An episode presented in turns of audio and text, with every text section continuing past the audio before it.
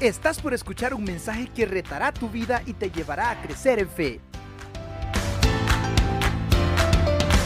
Bueno, muy buenas noches, tengan todos. Qué bueno que podemos estar en la casa del Señor para juntos alabar su nombre, para juntos meditar en su palabra, para juntos prepararnos para salir y ir y llevar su palabra donde se necesita, ¿verdad? Porque aquí es, es lindo, es bueno, pero es como un salero lleno de sal, ¿verdad? No sirve para mucho. Tiene que estar casi vacío porque todo mundo agarra ese salero y saca la sal de, adentro de él. Eh, esta noche vamos a continuar hablando del tema eh, del libro de Efesios, de las enseñanzas que podemos nosotros como hijos de Dios, como sus discípulos, y de acuerdo a esa identidad que nos, que nos eh, predicaba el miércoles anterior nuestro hermano Orlando, e ir aprendiendo eh, qué está en nuestras manos, quiénes somos, para qué estamos, qué hemos de hacer, hacia dónde vamos. Todo desde esta enseñanza desde Éfeso, del antiguo Éfeso. Y esta noche para comenzar, pues yo les traigo preguntas a lo que estamos acá y a usted que está allá en su casita. Eh, las lluvias nos han mantenido un poquito encerrados estos días. Eh, y esta noche en especial, ¿verdad? Hay mucho tráfico también, pero qué bueno que está sintonizándonos y que está también este, unidos a nosotros en espíritu. Así que yo tengo una pregunta esta noche para cada uno de nosotros que estamos acá. ¿Sé yo cuál es el propósito de mi vida? ¿Sé yo para qué estoy aquí en esta tierra, en este mundo? Mientras pensamos en esa respuesta, les hago otras dos. ¿Cuántos años quisiera vivir yo en esta tierra? ¿Y qué haría durante esos años de vida en la tierra? No les voy a preguntar a cada uno qué pensó, pero esto es para que nosotros lo tengamos ahí en nuestro corazón y nos demos cuenta de que no solo cada uno de nosotros piensa estas cosas y está eh, preguntándose continuamente, hacia dónde vamos, qué estoy haciendo yo, qué es lo que debería estar haciendo, porque como hijos de Dios, pues esto también se nos viene a la mente, ¿verdad? ¿Será que estoy haciendo lo que debo hacer o, me estoy quedando corto? En fin. Y no se preocupe porque esa pregunta se ha hecho la humanidad desde siempre, desde que comenzamos como seres humanos en esta tierra. Eh, esta ha sido una pregunta muy filosófica que el ser humano se ha hecho. Vamos a, orar entonces y pedir al Señor que nos, que nos oriente un poco en esto, que nos guíe y nos recuerde desde, desde, esta carta de, de, Efesios, en realidad, este, cuál debe ser ese propósito para nosotros. Padre, gracias. Gracias porque esta noche, Señor, tú nos has traído, nos has reunido, Padre, para alabar tu nombre, para reflexionar en tu palabra, Señor. Que estas cosas en las que meditamos nos recuerden, Señor, no solo quienes, somos, Señor, sino para que estamos hacia donde vamos también, Padre. Gracias por la oportunidad que tenemos de hacerlo en este lugar que fue construido con ese fin, Padre. Quédate con nosotros y que nuestro corazón, nuestra mente esté atento, activo y podamos llevar esto también donde se necesita. En el nombre de nuestro Señor Jesucristo. Amén. Hay enfoques, como decía, de este tema, de esta pregunta eh, desde la filosofía, desde, el pasado, la filosofía en el pasado hasta el presente. Aristóteles, ¿verdad? Desde el 300 antes de, Cristo, en su obra Ética Nicómaco, eh, decía esto, así el vulgo, como los más principales, dicen ser la felicidad el sumo bien, y el vivir bien y el obrar bien juzgan ser lo mismo que el vivir prósperamente pero en cuanto al entender qué cosa es la felicidad, hay diversos pareceres y el vulgo y los sabios no lo determinan de una misma manera, porque el vulgo juzga consistir la felicidad en alguna de estas cosas manifiestas y palpables, como en el regalo o en las riquezas o en la honra y otros en otras cosas. Y aún muchas veces a un mismo hombre le parece que consiste en varias cosas a la vez, como como al enfermo en la salud, al pobre en las riquezas, y los que su propia ignorancia conocen, a los que alguna cosa grande dicen, y que exceden la capacidad de ellos, tienen en gran aprecio. A otros, algunos les ha parecido que fuera de estos muchos bienes, eh, hay algún bien que es bueno por sí mismo, por cuya causa los demás bienes son buenos. Relatar pues todas las opiniones es trabajo inútil por ventura y basta proponer las más ilustres y las que parece que en alguna manera consisten en razón. ¿verdad? Imagínense desde cuándo y mucho antes también ya venía el ser humano pensando, ¿y para qué estoy? ¿verdad? ¿Cuál es la razón de, de existir? Y pues un poco más cerca, este otro filósofo, escritor de, socialista, ¿verdad? Ruso, en su libro Así templó el acero, él dice estas palabras, lo más preciado para el hombre es la vida y esta se da una sola vez. Hay que vivirla de modo tal que no sean torturantes y dolorosos aquellos años vividos sin sentido y que no arda la vergüenza por un pasado mezquino que ya ha pasado, para que al morir se pueda decir toda la vida y todas las fuerzas fueron dadas a lo más bello del mundo, que en su opinión era a la liberación de la humanidad.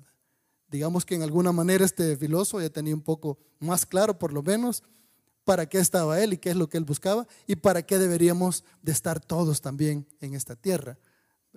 Ya más reciente y desde el aspecto biopsicosocial, porque recordarán de que la bioética dentro de la medicina es muy importante y obliga a la medicina, obliga a los médicos a siempre tomar en cuenta eh, la filosofía para hacer su trabajo. Y él está en, un escrito que él hace dentro de una revista médica, eh, está hablando del fin de la vida como principio de la filosofía y de la tanatoética, tanatoética refiriéndose pues a la eutanasia o al buen morir, En pocas palabras, este, él está hablando de que para que haya un buen morir tiene que haber un buen vivir y que la medicina se queda muy corta cuando se enfoca solo en que una persona muera bien, cuando debe haber vivido toda su vida bien. Y dice esto, la vida no se la da nadie a sí mismo. Escuche qué interesante, ¿verdad? Viniendo esto desde la medicina, la filosofía y la bioética. Es un don, dice. Por ello, vivir es, vivir es ser don. La vida es para donarla, no para quitársela ni simplemente conservarla. Por el don recibido, el de una vida consciente y libre, somos sus responsables. Respondemos del don, pero no somos sus dueños absolutos. Tal es el ser y la finalidad de la vida que se manifiesta pletóricamente en su finalización, si nos atrevemos a morir dándonos en lugar de quitarnos la vida. Imagínense qué interesante, porque todavía no hemos llegado a la parte que nos compete a nosotros. Está hablando aquí un médico acerca de esta ética que debería existir dentro de la medicina al, considerar todas estas cosas. Al haber comenzado entonces estas reflexiones hablando de quiénes somos, lo que vimos el, el miércoles pasado, enfoquemos el tema entonces yendo a la palabra, la cual por supuesto tiene algo que decirnos al respecto, siendo que ya el hermano Orlando nos recordó de nuestra identidad en Cristo Jesús, la cual aparece pues en todo el libro, toda la carta ahí a, los, Efesios, ¿verdad? Eh, y lean conmigo el capítulo 2 del versículo 4 al 10. Dice, pero Dios, que es rico en misericordia, por su gran amor por nosotros, y aquí comienza, creo, lo que está, lo que está en la pantalla, nos dio vida con Cristo, aun cuando estábamos muertos en pecados por gracia ustedes han sido salvados. Y en unión con Cristo Jesús, Dios nos resucitó y nos hizo sentar con Él en las regiones celestiales para mostrar en los tiempos venideros la incomparable riqueza de su gracia, que por su bondad derramó sobre nosotros en Cristo Jesús, porque por gracia ustedes han sido salvados mediante la fe. Esto no procede de ustedes, sino que es el regalo de Dios, no por obras para que nadie se jacte, dice, porque somos hechura de Dios, creados en Cristo Jesús para buenas obras, las cuales Dios dispuso de antemano a fin de que las pongamos en práctica. Al ver a nuestro alrededor, nos damos cuenta de la variedad de ideas que existen, como las que leímos, eh, sin adoptar la identidad de la que nos está hablando Efesios. Fuera de esta identidad existen este, un sinfín de ideas que van tratando de buscar esa respuesta de cuál es el propósito en la vida. Para el mundo, no contar con algunas razones es causa incluso del suicidio, con estas razones que vamos a ver. No contar con ellas puede llevar a los altos índices de suicidio que hay en algunos, en algunos países. ¿verdad? Centroamérica, pues, eh, según lo que he leído, es de, lo más, de los más bajos quizás en el mundo. Pero en Latinoamérica hay índices que llegan más alto incluso que en Europa y aquellos países fríos donde los índices de suicidio son muy altos. Entonces, algunas razones de vivir para el mundo. Aspecto físico, la apariencia, cómo luzco. Esto especialmente en, en el contexto de las modas, ¿verdad? Y en las edades de nuestros hijos preadolescentes y adolescentes, ¿verdad? Y ahí pues un poco más arriba algunos incluso. Eh, es increíble lo importante que es esto para muchas personas en el mundo. Pero ¿qué nos dice la escritura? Dice Primera de Pedro 3, de 3 al 4, que la belleza de ustedes no sea la externa, que consiste en adornos tales como peinados ostentosos, joyas de oro y vestidos lujosos. Que su belleza sea más bien la incorruptible, la que procede de lo íntimo del corazón y consiste en un espíritu suave y apacible. Esta sí que tiene mucho valor delante de Dios. Y primera ah, de Samuel 16:7 dice, la gente se fija en las apariencias, pero, hablando el Señor, yo me fijo en el corazón. Y esto nos tenemos que apropiar nosotros, porque esto es vida, lo otro es muerte, nos lleva a la muerte. Y segunda los Corintios 4:16 cierra con, por tanto, no nos desanimamos. Al contrario, aunque por fuera nos vamos desgastando, esto es los mayores, por supuesto. Nosotros los jóvenes estamos como si nada, ¿verdad? Nuevos, enteritos, eh, pero así pasa, ¿verdad? Las rodillas comienzan ahí, los hombros, los codos, eh, nos vamos desgastando, pero por dentro, dice, nos vamos renovando día tras día. Y luego vienen las posesiones. Increíble lo que puede pasar cuando las situaciones como la que se están iniciando en nuestro país, ¿verdad? Ocurren con esto de la incertidumbre de la moneda este, comienzan a variar, a subir y a bajar un montón de cosas que tienen que ver con dinero en el mundo. Y esto, por supuesto, lleva a que muchas personas consideren que lo más importante en su vida ya pasó, ya no lo tienen y deciden acortarla.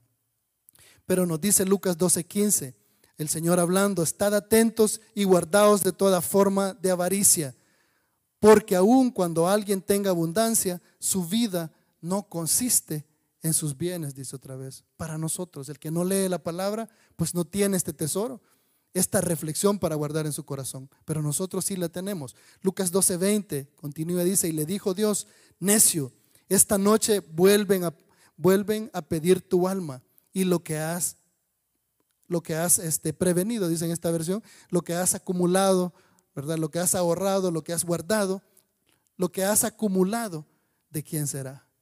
¿A quién le va a quedar? Y eso, créanlo, no le quita también vida a muchas personas.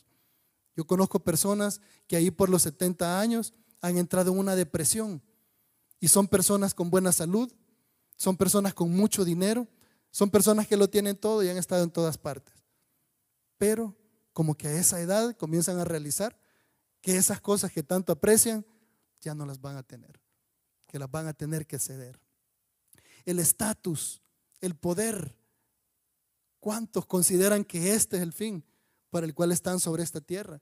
Y no solo lo piensan, lo dicen, lo expresan, ¿verdad? ¿Cuántos emperadores no expresaron haber sido llamados a ese fin, a hacer eso? ¿Y cuántas personas que no somos emperadores, en algún momento quizás alguien nos confunde y nos hace pensar que estamos llamados para estar en cierta posición, en cierto lugar, con cierto estatus, con cierto título, con cierta posición? Lucas 12, eh, Proverbios 25 del 6 al 7, en la nueva traducción viviente dice, no exijas una audiencia con el rey, ni insistas en hacerte un lugar entre los grandes. Es mejor esperar a que te inviten a la mesa principal y no que te echen y pases vergüenza en público. Y el Señor lo dijo más adelante de otra manera, dijo, no corran a sentarse en las bancas de adelante, ¿verdad? O en las butacas de adelante, porque va a hacer que los pasen para atrás. Mejor váyanse para atrás, al fondo, calladitos, tranquilitos, y alguien los va a honrar y va a decir, no, aquí le hemos apartado, ¿verdad? Para que se venga a sentar. ¿Por qué? Porque la tendencia humana es a pensar que hay un lugar muy especial que está ahí. De hecho, agarramos muchas veces aquel versículo de, de ser cola o ser cabeza, ¿verdad? Y lo usamos de una manera que no aplica para nada y nos engañamos nosotros mismos de alguna forma. Conocimiento, pero el conocimiento es bueno, la misma escritura dice que nuestro Padre, ¿verdad? De Él viene todo conocimiento, de Él viene toda ciencia, la sabiduría. Eh, pero hay quien también enfoca en esto la razón de su vida. Conozco personas que estudiando para conocer más con respecto a Dios, fueron a la universidad y ahora ni siquiera creen estas cosas, ¿verdad? Porque llegaron a conocer tanto que decidieron de que lo que conocían era más importante y adivinen qué se han quedado haciendo, buscando conocer más, lo cual está bien porque dice la misma palabra, escudriñadlo todo. Y es bueno aprender, pero está mal si al final lo que hacemos es agarrar nuestra sabiduría y tirarla por la ventana porque la hemos cambiado por conocimiento, que ni toda la vida nos va a alcanzar para obtener todo el conocimiento que hay en el mundo. Proverbio 26, 12 nos dice, ¿has visto hombre sabio en su propia opinión? Más esperanza hay del loco que de él. Cuando nos vamos llenando de ese conocimiento, nadie nos gana. A todos tenemos una respuesta que darle. De algún lugar le vamos a, a citar algún autor, ¿verdad? O alguna película también. A mí me gusta aprender con las películas. Fíjense. Estoy pensando en leer un libro y si de repente salió la película, la veo la película primero. Antes me gustaba al revés, me gustaba primero leer el libro y luego ver si la película en algo se parecía al libro. Pero no sé, me puse perezoso con el tiempo quizás o algo, ¿verdad? Pero también me gusta, me gusta leer. Em, Romanos 12, 16 dice, tengan el mismo sentir unos con otros no sean altivos en su pensar, sino condescendiendo con los humildes. No sean sabios en su propia opinión, nos vuelve a recordar. Y primero los Corintios 8 del 1b al 3 dice, mientras que el conocimiento nos hace sentir importantes, es el amor lo que fortalece a la iglesia. Es el amor lo que en realidad va a hacer que la iglesia madure y crezca. El que afirma que lo sabe todo, continúa, en realidad no es que sepa mucho, pero la persona que ama a Dios es a quien Dios reconoce. Porque el principio de toda sabiduría, dice allá en otro lugar, es el temor de Jehová. Y a veces nos volvemos demasiado altivos con nuestro conocimiento que pretendemos hacer a un lado todas estas cosas del Señor. Los placeres, por supuesto, ¿verdad? Que el que lo tiene todo y el que lo puede hacer todo y el que ni siquiera necesita ya trabajar más, porque ha acumulado lo suficiente, se puede dedicar a esto, a los placeres. Eh, lo que hace sentir bien al cuerpo, lo que hace sentir bien a la mente, al estómago, lo que nos hace sentir bien en general. Eclesiastés nos dice algo de esto con lo que vamos a cerrar después de estas razones que, he mencionado, me queda una, pero primera de Juan 2.16 dice, porque todo lo que hay en el mundo, la pasión de la carne, la pasión de los ojos y la arrogancia de la vida no proviene del Padre, sino del mundo. Y es engañoso también cuando pensamos que eso es lo más valioso y que como lo puedo obtener porque ya lo tengo todo, debería de hacerlo. Eh, y por último está simplemente subsistir, sobrevivir. Si tengo para comer y beber, estoy bien en la vida, porque de eso se trata la vida de que no me quede yo sin las cosas necesarias. Algo que ponerme, algo que comer y algo que tomar. Mateo 6, 25 al 27 dice, no se preocupen por la vida diaria, si tendrán suficiente alimento y bebida o suficiente ropa para vestirse. ¿Acaso no es la vida más que la comida y el cuerpo más que la ropa? Miren los pájaros, no plantan ni cosechan ni guardan comida en, en graneros, porque el Padre Celestial los alimenta. Y no son ustedes para Él mucho más valioso que ellos? ¿Acaso con todas sus preocupaciones pueden añadir un solo momento a su vida?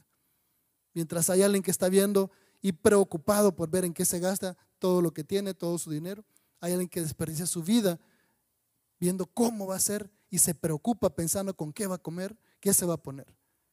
Porque ese es el enfoque y eso quiere para los suyos también. Entonces su preocupación radica en eso y el objetivo, el fin de su vida, radica en cómo va a sobrevivir un día más. Y quizás es duro, pero esto es la realidad también en muchos países. Y esto causa que muchas personas, lejos de ver hacia arriba, anden viendo en realidad cómo van a subsistir ese día. Es la realidad de nuestro mundo también. Eh, tenía un amigo que me decía constantemente, cuando encontraba un lugar donde comer algo, aunque sea en la calle o en un restaurante, vení, comamos, me decía. Y, todo el tiempo estaba invitándome a un pedazo de pan, a una soda, alguna cosa. Y yo le decía, vos sí que comes. Y a cada rato, es que mira, me dice, es lo único que nos vamos a llevar cuando nos moramos, ¿verdad? Lo que tengamos en el estómago, Este, no creo que funcione así, pero lo que él quería decir es, esto nadie me lo va a quitar si ya me lo comí, ¿verdad? Eclesiastés pone en boca del rey Salomón un resumen de, de estos motivos que puede tener el ser humano. Dice en Eclesiastés 2, del 1 al 19, no voy a leer todo, todo este pasaje, pero le voy a leer una parte importante al inicio y al final. Me dije entonces, vamos pues, haré la prueba con los placeres y me daré la gran vida, dice. Pero aún esto resultó un absurdo. En otras versiones dice vanidad, o sea, algo que no sirve para nada. Eh, a la risa la considero una locura en cuanto a los placeres. ¿Para qué sirven? Quise luego hacer la prueba de entregarme al vino si bien mi mente estaba bajo el control de la sabiduría, y de aferrarme a la necedad, hasta ver que de bueno, de bueno le encuentra el hombre a lo que hace bajo el cielo durante los contados días de su vida. Realicé grandes obras, me construí casas, me planté viñedos, cultivé mis propios huertos y jardines y en ellos planté toda clase de árboles frutales. También me construí a, alijibes para irrigar los muchos árboles que ahí crecían. Me hice de esclavos, de esclavas. Y tuve criados y mucho más ganado, vacuno y lanar que todos los que me precedieron en Jerusalén. Amontoné oro y plata y tesoros que fueron de reyes y provincias. Me hice de cantones, de cantores, perdón, y cantoras. Y disfruté de los deleites de los hombres. ¿Cuál es el deleite de los hombres? Dice, formé mi propio harén. Por allá dice que como mil ¿verdad? Y concubinas y toda la cuestión. O sea, este hombre, ¿verdad? Decidió probarlo todo para ver qué es lo que en realidad le trae la felicidad y de qué se trata la vida. Eh, luego nos corremos hasta el 17 y dice, aborrecí entonces la vida, pues todo cuanto se hace en ella me resultaba repugnante. A eso digo, miren qué conclusión. Cuando algunos quizás podríamos estar, ah, ojalá hubiese sido yo como ese rey Salomón, que de todo probó y de todo hizo, y como era el rey, ¿quién le iba a decir algo?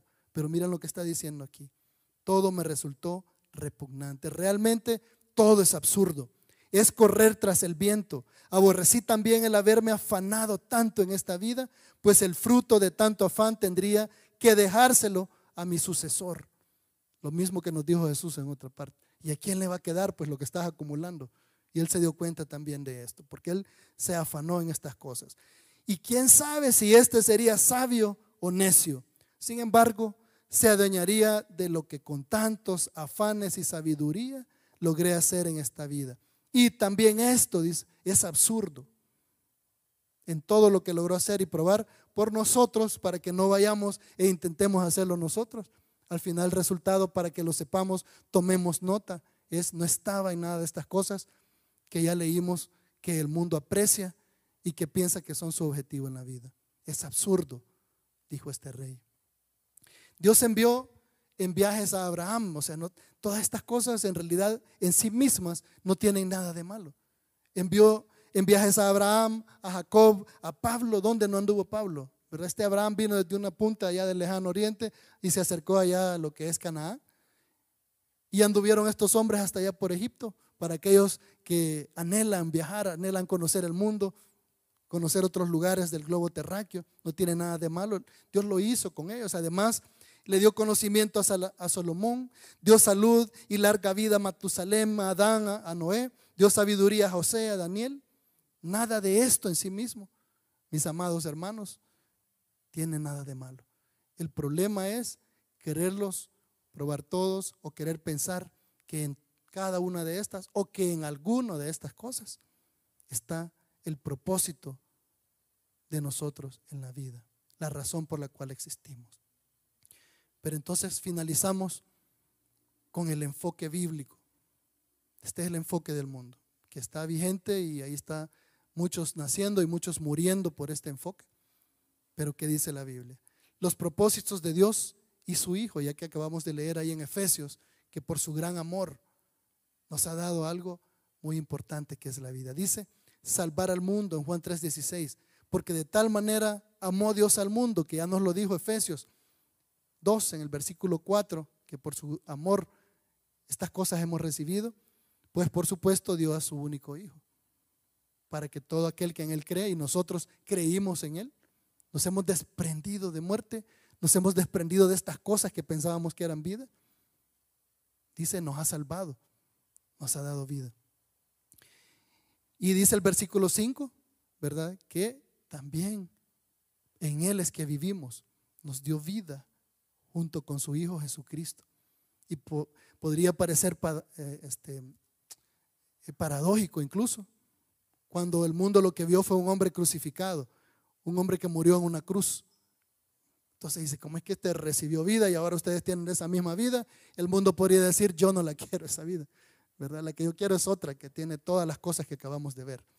Pero Él nos dice, recibieron vida juntamente con mi Hijo Jesucristo. Amar es la otra. Y entregarse por su iglesia, por su esposa. Efesios 5:25 dice, así como Cristo amó la iglesia y se entregó por ella, hablando de que amemos igual nosotros los hombres a nuestras esposas. Y hablando en otros lugares de que así deberíamos de amarnos también entre nosotros. Este es propósito en la vida, cuidarnos y amarnos así como Él nos ha cuidado y nos ha amado. Y en tercer lugar, nos hizo pueblo también con un propósito. Para empezar, ese propósito es que seamos pueblo, es que seamos iglesia, es que seamos su cuerpo. No hay tal cosa, mi hermano. Yo sé que ahorita están en casa por la situación o por alguna, algún acontecimiento que sea ahora, pero solo recuerde, tiene que anhelar volver acá o donde estemos como iglesia, porque nos hizo pueblo, nos hizo iglesia, somos su cuerpo, Él es nuestra cabeza, somos su esposa, ¿verdad? Él es el esposo. Anunciar, dice en primera de Pedro 2.9, nos llamó para anunciar las virtudes de aquel que nos ha llamado de las tinieblas a su luz admirable. Y en este pasaje que acabamos de leer, el versículo 7 lo refuerza diciendo, la incomparable riqueza de su gracia esto, dice Efesios, vamos a estar nosotros anunciando en un futuro muy próximo. ¿Qué debe ser ya? Porque esto lo dijo hace mucho tiempo la Escritura.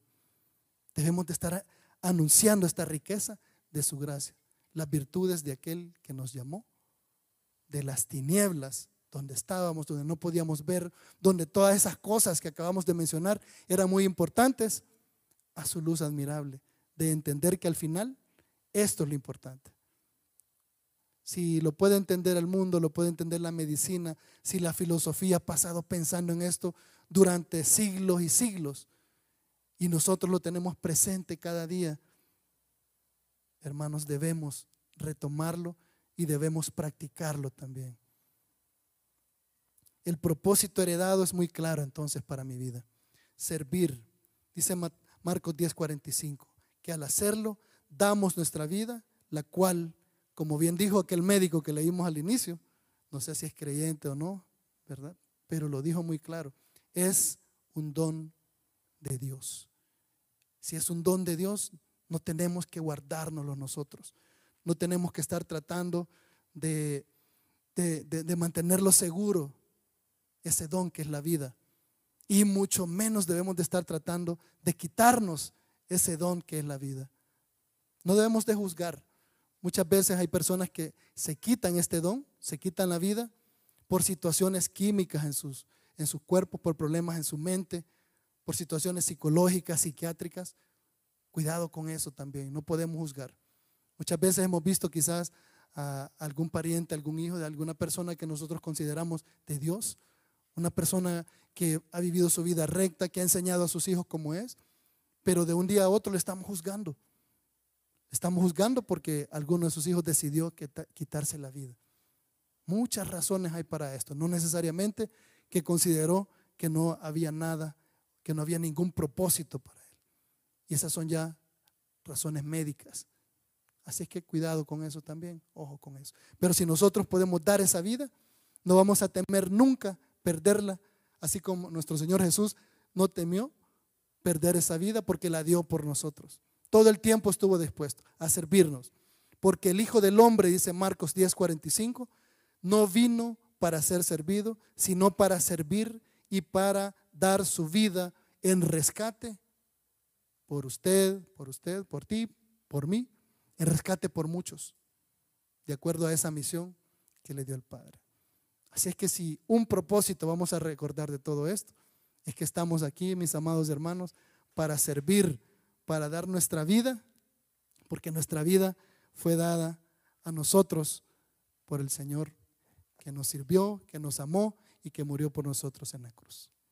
El Señor les bendiga, el Señor les recuerde siempre su palabra y le permite estar con nosotros también el otro miércoles para continuar hablando de aquellas cosas que desde Éfeso vamos aprendiendo de quiénes somos y para qué estamos. Buenas noches y muchas bendiciones. ¿Estás listo para más? Acompáñanos presencialmente los miércoles a las 7 de la noche y domingos desde las 10 de la mañana. Somos Auditorio Cristiano.